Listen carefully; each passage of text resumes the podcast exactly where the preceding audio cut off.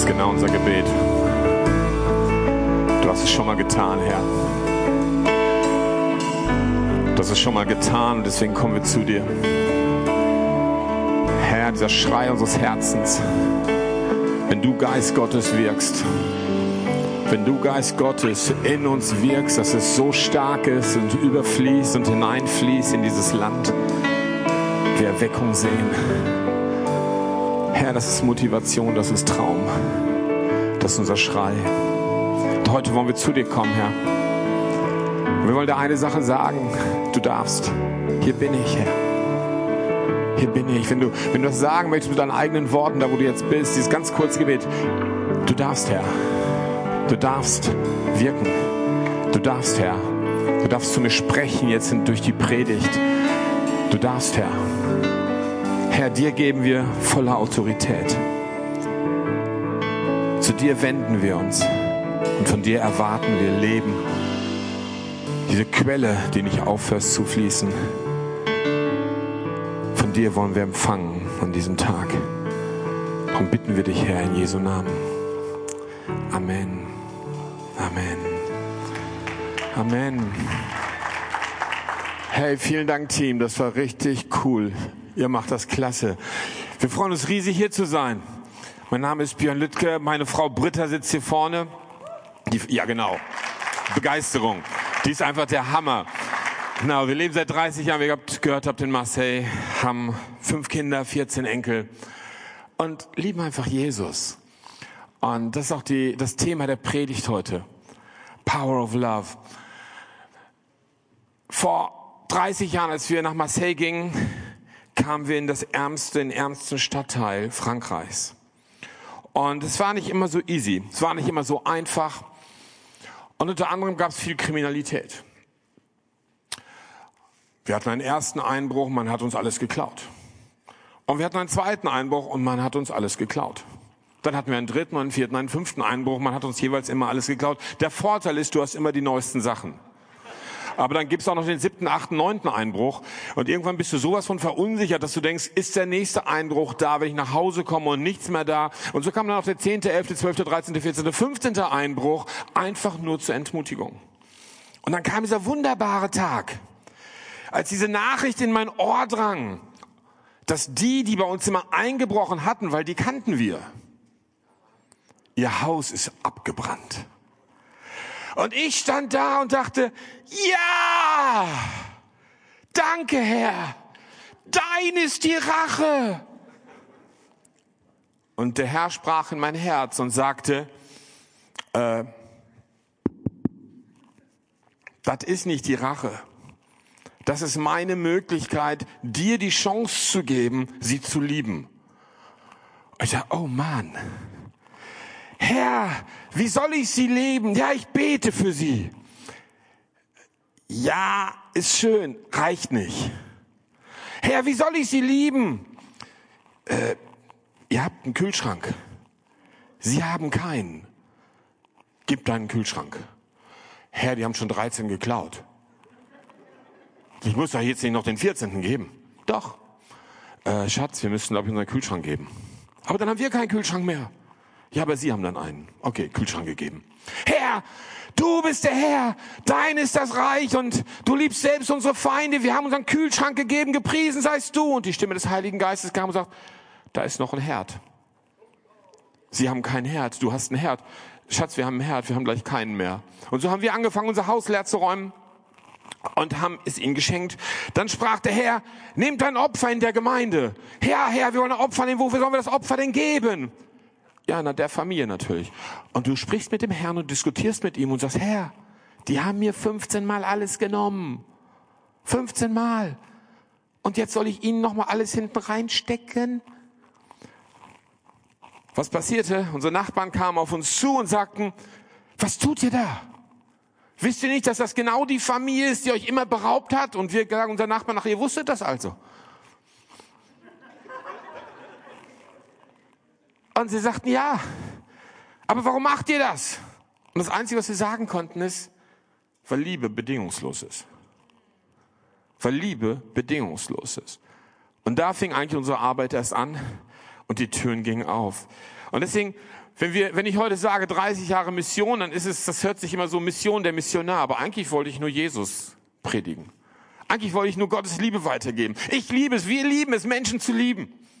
Wir lieben es, Menschen zu lieben und wir wünschen uns so sehr, dass der Mensch Gottes Liebe erfährt.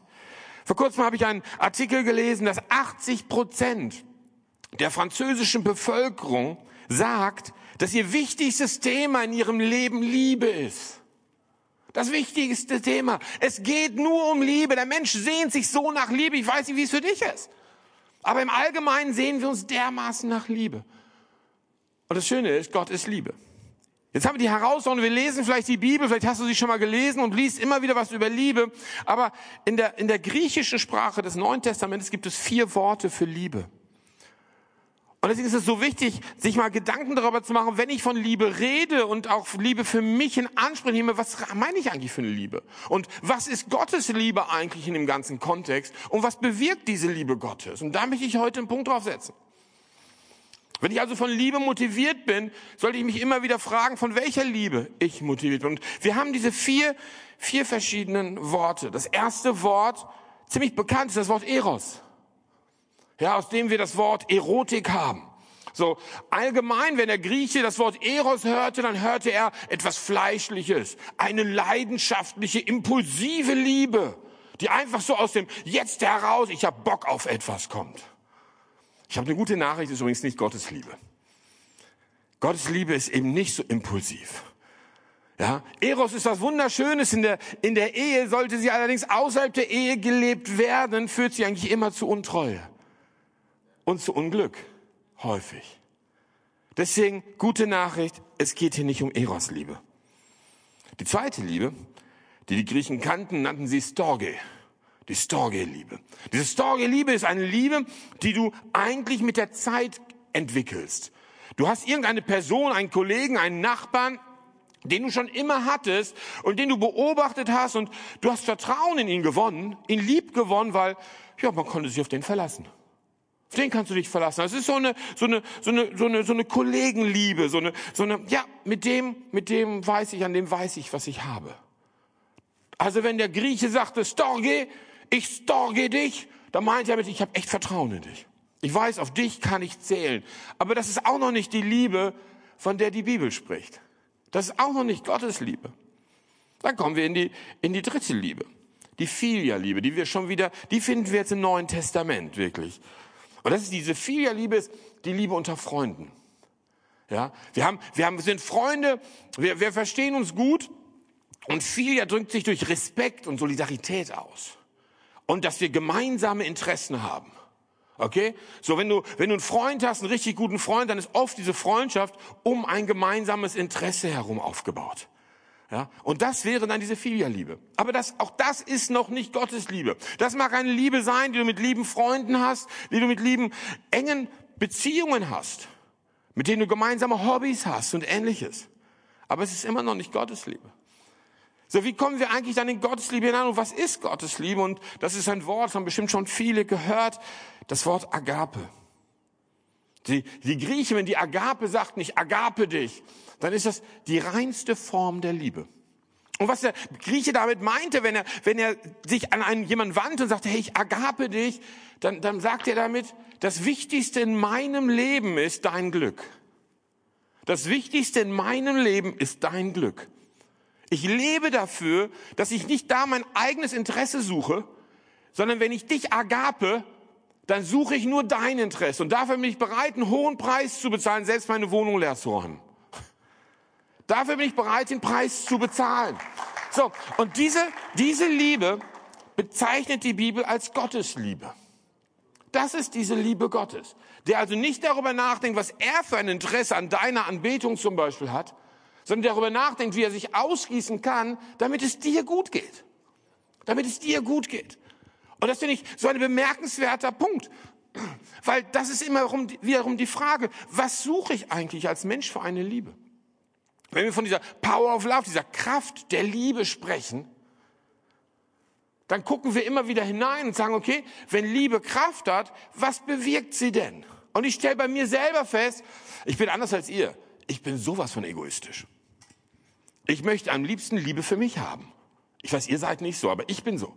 Ja, ich finde das toll. Ich sage dann zu meiner Frau, Schatz, liebst du mich? Und sie sagt, ja, du bist der Göttergott, du bist so der Hammer. Und wenn ich in ihr Handy gehe, dann steht da nicht einfach nur Schatz Björn, da steht Björn Forever oder Best Ever oder sowas. Ne? Das ist ganz, ich, da fühle ich mich geliebt. Und irgendwie, ich suche das.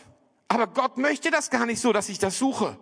Sondern Gott möchte eigentlich, dass seine Agape-Liebe in mich hineinkommt und durch mich fließt. Und da möchte ich heute hinkommen. Da, das ist das, was ich wirklich auf dem, auf dem Herzen trage.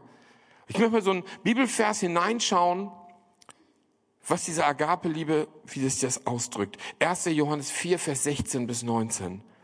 Da können wir lesen, und wir haben erkannt und geglaubt, die Liebe, die Gott zu uns hat. Gott ist Liebe. Gott ist Agape. Und wer in der Liebe bleibt, bleibt in Gott und Gott in ihm.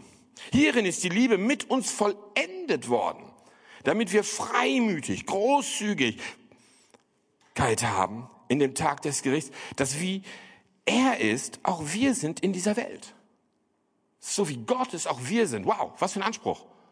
So wie Gott ist, soll ich auch sein. Das kann ich sein. In dieser Welt.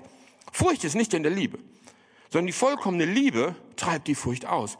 Denn die Furcht hat Pein. Wer sich aber fürchtet, ist nicht vollendet in der Liebe. Wir lieben, weil er uns zuerst geliebt hat. In diesem, diesem Text, den wir jetzt gelesen haben, finden wir die Quelle aller Motivation. Und die Frage ist immer wieder, was ist meine Motivation? Ist meine Motivation geliebt zu werden oder ist meine Motivation zu lieben? Das ist ein Riesenunterschied. Wenn ich etwas tue, damit ich Aufmerksamkeit habe, und ganz ehrlich, das hatte ich über viele, viele Jahre in meinem Leben, ich, ich tat Dinge in der Hoffnung, dass man mich lobt. Ich tat Dinge in der Hoffnung, dass man mich sieht. Ich habe mich unter Druck gesetzt, hohe Qualität hervorzubringen, in der Hoffnung, dass ich irgendwo erkannt werde und für eine, auf eine Art und Weise geliebt werde. Aber darum ging es nicht. Sondern worum es ging, ist, dass ich mich lieben lasse, damit ich lieben kann. Dass ich mich lieben lasse, damit ich lieben kann. Denn wir lieben, weil er uns zuerst geliebt hat. Und die gute Nachricht in dem Ganzen ist, ich, kein Mensch und ich auch nicht, kann bedingungslos lieben. Kein Mensch. Du kannst nicht bedingungslos von dir aus lieben. Du wirst immer Bedingungen an deine Liebe knüpfen. Immer. Und da kommt Gott und sagt, ich habe die Lösung. Ich habe die Lösung und die Lösung bin ich selber, indem ich dich liebe. Und zwar so sehr liebe, bis die Liebe überfließt. Und da ist ein Geheimnis drin, was Gott uns zeigt. Dieser, dieser Punkt zu wissen, wo kommt eigentlich die Liebe, die ich habe, her? Im Johannes, im Evangelium, im vierten Kapitel, Vers 14 können wir lesen, wer irgend aber von dem Wasser trinkt, das ich ihm geben werde, den wird nicht dürsten in Ewigkeit, sondern das Wasser, das ich ihm geben werde, wird in ihm eine Quelle Wassers werden, das ins ewige Leben quillt. Was ist der Kontext? Jesus trifft am Jakobsbrunnen eine Frau, eine Samariterin. Er als Lehrer, als Rabbi, A sollte keine Beziehung mit Frauen haben, B als Jude schon gar nicht mit einer Samariterin reden. Und da ist er jetzt, sieht diese Frau, ist an dem Brunnen und sagt, hey, gib mir mal was zu trinken. Und sie ist ganz erstaunt, dass Jesus das so sagt, weil das macht man ja eigentlich nicht. Und dann sagt Jesus, wenn du wüsstest, wer ich bin, dann würdest du ein Prinzip entdecken, was immer in der Bibel das Gleiche ist. Von dir selber kannst du nichts machen. Aber was Gott dir gibt, wird in dir zu einer Quelle werden. Was ist eine Quelle? Eine Quelle ist ein Ort, aus, wo natürlich Wasser aus dem Boden kommt. Du kannst es nicht aufhalten. Du kannst es nicht aufhalten. Es kommt natürlich heraus. Da ist ein Unterdruck, da ist ein Druck, dass es herauskommt. Und da möchte Gott uns hinführen. Dass es ein Automatismus wird. Und warum ist das so wichtig? Weil Motivation kann nur von innen kommen. Wenn Motivation nicht von innen kommt, intrinsisch ist, dann wird sie mir von außen aufgerückt. Aber wenn du etwas tust, nur weil Menschen dir sagen, du sollst es tun, dann bist du nicht motiviert, sondern manipuliert. Wenn ich nur etwas tue, weil man mir sagt, ich soll es tun, dann bin ich manipuliert und es wird irgendwann aufhören. Warum? Weil ich es aus einer Kraft heraus versuche, durch Disziplin, die immer limitiert ist. Irgendwann kann ich nicht mehr lieben. Irgendwann kann ich nicht mehr lieben. Beim zehnten Einbruch spätestens wollte ich die alle platt machen. Kennt ihr das? Wenn ihr fertig seid, wenn ihr nicht mehr liebt, dann kommt die alte Natur wieder hoch. Ich war vorher ein Hulligen. Wisst ihr, was dann hochkommt beim Hulligen? Bei alter Natur? Das ist nicht schön. Das ist nicht schön. Du magst anders sein. Bei mir kam Gewalt hoch. Ich wollte mich rächen. Und es hat da nicht aufgehört mit den Einbrüchen. Unsere Tochter ist missbraucht worden sexuell. Da willst du nur noch jemanden killen. Da ist keine Liebe mehr. Es sei denn, sie ist intrinsisch. Es sei denn, sie kommt von innen hervor. Es sei denn, Gott hat dir so viel Liebe gegeben, dass du deine Feinde wirklich lieben kannst. Und da ist Liebe nicht nur in Worten, sondern immer auch in Taten. Immer auch in Taten. Aber wie kann ich denn wissen, wie ich liebe? Wie kannst du wissen, dass du, wie du liebst? Indem ich ganz ehrlich mir meine eigenen, ganz ehrlichen Fragen stelle. Ist meine Liebe eine Reaktion auf etwas Gutes, was man mir tut? Oder ist sie immer da? Hm. Liebe ich eigentlich die Menschen, die mir angenehm sind, genauso sehr wie die Menschen, die mir unangenehm sind? Lass mal ganz ehrlich sein, jeder hat doch irgendeinen Nachbar, der, der, der man nicht so mag, oder? Also ich habe immer Nachbarn, die ich nicht so mag. Und das sind wirklich meine Testpersonen. Wie liebe ich? Und wie kann ich sie lieben? Also wenn wir hinausgeschickt werden in diese Welt von Jesus, wenn wir Gemeinde sind und nicht nur innerhalb der Mauern sind, sondern außerhalb der Mauern sichtbar werden, dann geht das nur, indem in uns eine Quelle fließt. Und egal, was man uns tut, wir Menschen lieben. Wir Menschen lieben. In dem Augenblick wird diese Power, diese Kraft der Liebe ein Automatismus, der überfließt. Den können wir nicht erklären, wo dieser Druck herkommt. Aber wir können nicht anders als lieben. Und wenn wir anfangen zu lieben, dann fangen wir an, darüber nachzudenken, wie diese Liebe einen Ausdruck findet. Und der Klang der Liebe fängt mit unserer Stimme an. Der Klang der Liebe fängt mit unserer Stimme an, indem wir, indem wir Komplimente machen. Wir werden Ermutiger. Ich finde dieses Wort Ermutiger so gut. Sag mal deinem Nachbarn, du bist ein Ermutiger. Und jetzt sagt deinem Nachbarn mal, das Wort gibt es gar nicht. Weil das ist total interessant. Wisst ihr, dass es im französischen Duden, es gibt das Wort Ermutiger nicht. Und wenn du in Word in deinem Computer Ermutiger schreibst, dann sagt dir das an, das ist ein Schreibfehler. Und die Alternativen, die man dir gibt, sind Ermutigter, Ermutigen und so weiter. Aber den Ermutiger, das Wort gibt es nicht. Aber das kann doch nicht sein. Ich will doch lieben. Und die, der Klang meiner Liebe, der Klang meiner Stimme ist Kompliment und Ermutigung. Und ich möchte euch ermutigen, Ermutiger zu sein. Lasst uns ein Wort kreieren, was es nicht gibt. Indem wir eine Kultur prägen, die wir brauchen. Weil jeder von uns Ermutigung braucht. Und ich werde Ermutigung empfangen, wenn ich ein Ermutiger werde. Denn was ich sehe, werde ich ernten. Worte kommen also aus diesem Schatz des Herzens heraus, wie es in Lukas 6, Vers 45 steht, der gute Mensch bringt aus dem guten Schatz des Herzens das Gute hervor und der Böse bringt aus dem Bösen das Böse hervor, denn aus der Fülle des Herzens redet sein Mund. Der Ton macht die Musik. Der Ton macht die Musik. Und ich möchte nicht nur über, über Liebe reden, ich möchte diese Liebe, ich möchte sie zum Ausdruck bringen.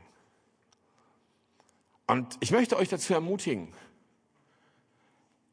diese, diese Worte zu bewegen. Weil diese Liebe Gottes, Agape, wird die innere Motivation, die uns dahin bringt, die Menschen um uns herum zu sehen. Da, wo du lebst, da, wo du wohnst, in dem Stadtteil, in, dem, in, dem Nach in der Nachbarschaft, in dem Dorf oder in der Stadt, bist du der Überfluss der Liebe Gottes die Quelle dieser Liebe in deinem Kontext. Und das Schöne ist, diese Liebe drückt sich dann nicht nur in Komplimenten und Ermutigungen aus, sondern letztendlich dann auch immer in Taten. Wenn man darüber nachdenkt, wie kann, wie kann ich ein Segen sein? Wie kann ich die Einbrecher, die mein Haus gelehrt haben, lieben? Wie kann ich die Vergewaltiger meiner Kinder lieben? Heute haben wir Beziehungen mit denen. Heute haben wir Beziehungen mit denen, die, unsere Kinder haben Beziehungen mit denen. Sie hören das Evangelium. Manche sind Freunde geworden. Unsere Enkel sind mit ihren Kindern in der gleichen Schule und spielen zusammen. Und das, da ist was passiert. Das da ehemals ärmste Viertel einer, eines Landes und eines der gefährlichsten Viertel unserer Stadt ist ein Vorzeigeviertel geworden. Lieben. So sehr lieben, dass der Mensch zusammenbricht unter der Liebe, weil es ihm so gut tut. Weil er ganz genau weiß, dass er eigentlich Rache und Anklage verdient, aber Liebe empfängt. Und diese Liebe Gottes wird immer nur durch uns fließen. Und da möchte ich zum Abschluss dieser Predigt einen Bibelvers, zwei Bibelverse, die so bekannt sind. Sehr bekannt. Vielleicht hast du sie nie gelesen, aber es sind sehr bekannte Bibelverse, vielleicht mit die bekanntesten Johannes 6, Vers 3, äh, 3, Vers 16 und 17. Denn so hat Gott die Welt geliebt, Agape, dass er seinen eingeborenen Sohn gab. Er hat, der, der, Gott hat uns, den Menschen, das gesamte, den ganzen Kosmos so geliebt, dass er eine innere Motivation, weil ich muss jetzt was tun. Ich muss das tun, ich kann nicht anders. Ich sende meinen Sohn. Und Jesus kam. Damit jeder, der an ihn glaubt, nicht verloren gehe, sondern ein ewiges Leben habe. Denn Gott hat seinen Sohn nicht in die Welt gesandt, damit er die Welt richte, sondern die Welt durch ihn errettet wird. Und ich möchte auf drei Worte einen Punkt setzen dort. Die Liebe, von der wir gesprochen haben, Agape, als Motivation. Dieses Werk Jesu als Zeichen der bedingungslosen Liebe ist die Basis, dass ich selber bedingungslos lieben kann. Über Grenzen hinausgehen kann. Dass ich zu Menschen diese Liebe hinbringe und letztendlich den Herrn frage, was, was habe ich zu geben? Was habe ich zu geben? Und Gott sagt, die Motivation ist, ich liebe. Die Konsequenz ist, dass sie nicht verloren gehen. Und nicht verloren gehen ist das Wort Apolimie. Und Apolimie ist ein Wort, das ist, das ist mehr als nur verloren gehen. Man kann es anders übersetzen. Vollkommene Zerstörung, ruinieren. Und ein Wort, was ich wirklich auf dem Herzen habe. Gott möchte nicht, dass wir unbrauchbar, nutzlos sind. Apolemie heißt auch unbrauchbar und nutzlos. Und so häufig treffe ich auch Christen, die denken, was kann Gott schon mit mir machen? Ich fühle mich so unbrauchbar, so nutzlos. Ich bin nicht so gut wie die anderen. Ich bin nicht auf dem Level. Aber ich möchte dir was sagen. Gottes Liebe, die Kraft seiner Liebe ist seine Motivation, dir zu zeigen, dass du sehr nutzvoll bist, dass du sehr wertvoll bist für ihn, dass du es selber vielleicht gar nicht siehst, aber er möchte das freisetzen. Und wie, wie macht er das? Nicht indem du mehr betest, indem du mehr tust, sondern es gibt nur eine einzige Lösung. Lass dich von ihm lieben. Weil wenn er dich liebt und du ihm erlaubst, dich zu lieben, dann wird diese Liebe in dir so wachsen, dass jedes Gefühl von Minderwertigkeit, Nutzlosigkeit, Überflüssigkeit wird verschwinden. Du wirst nicht mehr verloren sein auf dieser Ebene. Und es wird sogar, wie wir es gelesen haben, das wird selber eine Quelle in dir werden, dass du Menschen so liebst, dass sie merken, wenn du da bist, du, du gibst ihnen einen Wert. Du hilfst ihnen nicht länger verloren zu sein. Und du führst sie dahin, wie wir es gelesen haben, dass sie errettet werden. Das griechische Wort dafür ist das Wort sozo. Errettung heißt Heilung. Dass sie geheilt werden. Das heißt, wenn die Liebe Gottes in dich hineinkommt und so stark wächst, dass du selber geheilt wirst, wirst du automatisch auch Heilung bringen können zu den anderen. Befreiung erleben. Eine andere Übersetzung für Sozo ist vollständig werden, ganz werden. Nicht einen Teil verstecken, nicht einen Teil unterbelichtet lassen, sondern du als Ganzes wirst so erfüllt sein. Deine Nutzlosigkeitsgefühle werden verschwinden, weil du merkst, dass du nichts zu beweisen hast, sondern einfach nur die Liebe, die Gott dir gibt, durch dich fließen lässt, damit Menschen ganz werden. Deine letzte Übersetzung von Sozo ist wiederherstellen und jemanden komplett machen. Nichts nichts zur Seite zu lassen. Und ich weiß nicht, wie das für dich ist. Wie gesagt, ihr seid anders als ich, aber ich habe so häufig mich für Dinge geschämt. Ich war so oft verunsichert, weil ich den Eindruck hatte, ich, ich entspreche nicht den Ansprüchen meiner Gesellschaft. Vielleicht Ansprüchen sogar, das kann sogar so weit führen, Ansprüchen meiner Gemeinde, was ja komisch ist. Dabei hatte man mir doch gesagt vor meiner Bekehrung, dass, dass Jesus mich so liebt, wie ich bin. Und dann bin ich Christ geworden und hat man mir gesagt, ich muss mich verändern. Liebt man mich denn immer noch? Du wirst dich verändern, weil Gott dich liebt. Du musst dich nicht verändern. Versteht ihr den Unterschied? Du musst, ist das Extrinsische von außen. Aber wenn du dich so von Gott lieben wirst, dass diese Quelle anfängt zu sprudeln, dann stehst du eines Tages plötzlich vorm Spiegel und stellst fest, oh, bin ja gar nicht mehr der, der ich bin oder war. Und Leute kommen auf dich zu und sagen, oh, du bist gar nicht mehr so, wie du warst.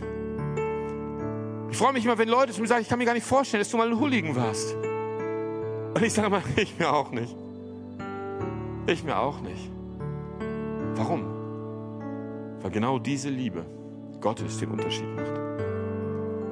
Weil genau dieser Gott, der hier präsent ist durch seinen Heiligen Geist, dir jetzt begegnen möchte. Und das Einzige, was wir brauchen, um diesem Gott zu begegnen, ist den Mut zur Ehrlichkeit.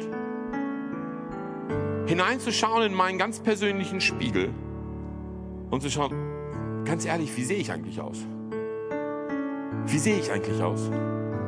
Ganz ehrlich zu schauen, wenn ich in mein Umfeld hineinschaue, wen, wen liebe ich eigentlich? Und wen liebe ich nicht?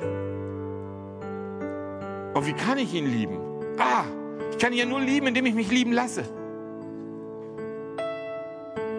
Und deswegen fängt, er, fängt alles, alle Lösungen in diesem Bereich mit einem Punkt an. Lass dich lieben. Und vielleicht können wir kurz unsere Augen schließen. Ich möchte, dass du einen kleinen Moment nimmst und mal dein Leben kurz anschaust. Dich selber. Das sind so viele Bereiche deines Lebens. Und mit manchen magst du richtig gut dastehen. Aber schau mal das ganze Bild an. Bewege es mal kurz. Wo tust du Dinge, weil du denkst, du musst sie tun, nicht weil du sie tun willst? Wo sind Menschen, wo du sagst, ich schaffe es nicht, sie zu lieben? Dann gibt es nur eine Lösung. Dass wir, dass wir unser Herz öffnen und jetzt Gott sagen, hier bin ich Herr. Vielleicht hast du nie dein Leben Jesus gegeben und kennst es gar nicht suchst verzweifelt, den Menschen zu gefallen, tust Dinge, komische Dinge, um Aufmerksamkeit zu haben. Dabei sehnst du dich nur nach Liebe. Und das spricht dich gerade an. Vielleicht hast du dein Leben Jesus gegeben und du sagst, aber ich kämpfe so mit meinem Selbstwertgefühl. Ich kämpfe so mit, mit meinem Umfeld. Ich möchte, ich möchte geliebt werden von Gott, dass diese Quelle sprudelt und die Kraft der Liebe nicht nur für mich, sondern durch mich fließt, damit andere wiederhergestellt werden, geheilt werden, damit andere errettet werden, dass andere so zu erleben, vollständig sind, komplett sind. Wenn dich das, wenn dich das bearbeitet gerade, kann ich dich bitten, dass du da aufstehst, wo du bist, dass ich für dich beten kann. Wenn du sagst, genau diese Liebe brauche ich. Genau diese Quelle der Liebe brauche ich. Und ich möchte mich heute von Gott lieben lassen. Ich möchte heute hier stehen und sagen, Gott, alleine schaffe ich es nicht. Ich möchte lieben. Wenn dich das betrifft, dann bitte steh auf da, wo du bist. Ich möchte für euch beten. Ja, danke. Danke, danke.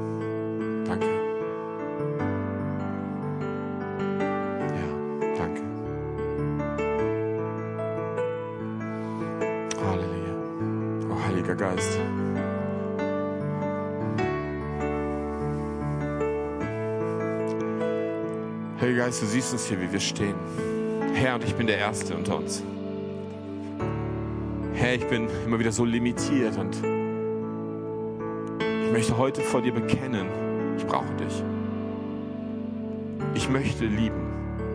Ich möchte diese Liebe nicht nur für mich haben, sondern ich möchte selber, dass diese Liebe durch mich fließt. Dass ich die Menschen, die mir angenehm oder unangenehm sind, so sehr liebe, dass sie Heilung erfahren, Wiederherstellung, Befreiung. Dass sie sich selber finden und erkennen, dass sie nicht nutzlos sind, sondern wertvoll. Dass es einen Grund gibt, weswegen sie existieren. So lade ich dich ein, Heiliger Geist, dass du uns berührst, die, die wir hier stehen. Und deine Agape uns wachsen lässt. Herr, dass du uns so sehr liebst, dass es fließt, dass es sprudelt, dass wir nicht anders können, als den Menschen in unserem Umfeld zu sehen und zu lieben. Und durch die innere Motivation,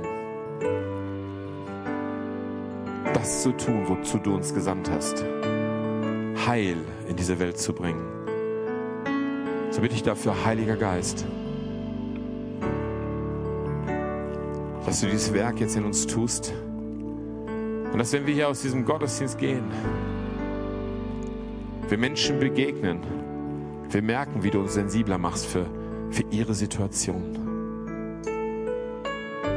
Herr, wir wollen unser Leben dafür hinlegen, für das Glück des anderen, für das Heil des anderen, für die Errettung des anderen. Damit aus dieser Gemeinde viel Segen in diese Stadt hinausgeht und deine Liebe den Unterschied macht. Das bitte ich in Jesu Namen. Amen.